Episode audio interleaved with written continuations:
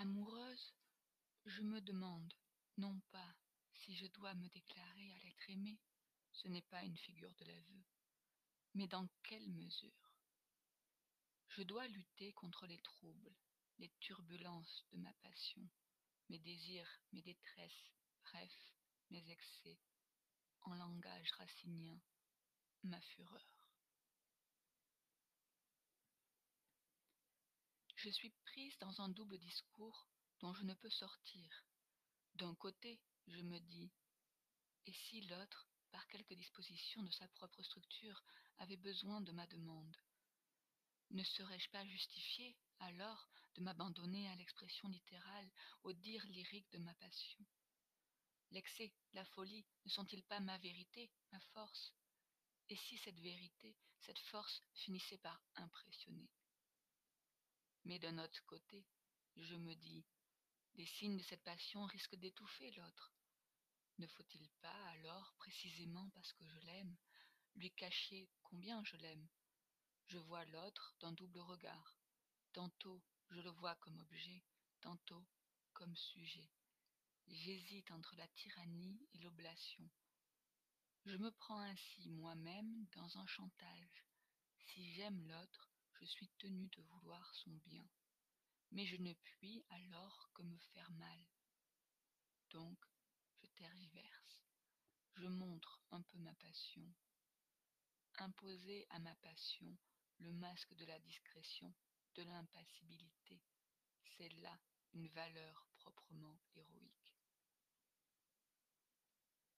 Cependant cacher totalement ma passion ou même simplement son excès est inconcevable. Non parce que le sujet humain est trop faible mais parce que la passion est d'essence faite pour être vue il faut que cacher se voie sache que je suis en train de te cacher quelque chose.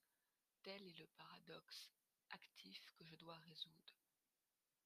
Il faut en même temps que ça se sache et que ça ne se sache pas que l'on sache que je ne veux pas le montrer. Voilà le message que j'adresse à l'autre. Imaginons que j'ai pleuré par la faute de quelque incident et de quelques paroles dont l'autre ne s'est même pas rendu compte. Pleurer fait de toute façon partie de l'activité normale du cœur amoureux. Et que pour que ça ne se voie pas je me mette à marcher devant.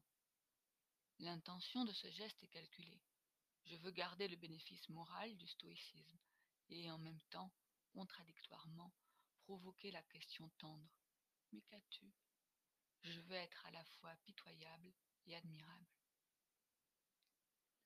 Ce faisant je joue je risque car il est toujours possible que l'autre ne s'interroge nullement sur cette avancée et que dans le fait il ne voit aucun signe.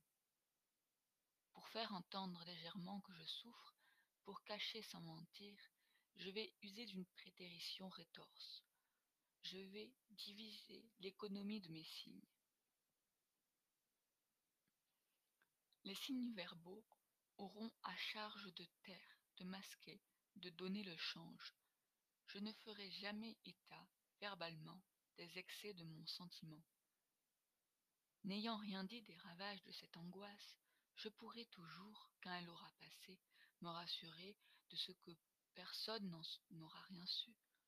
C'est la puissance du langage.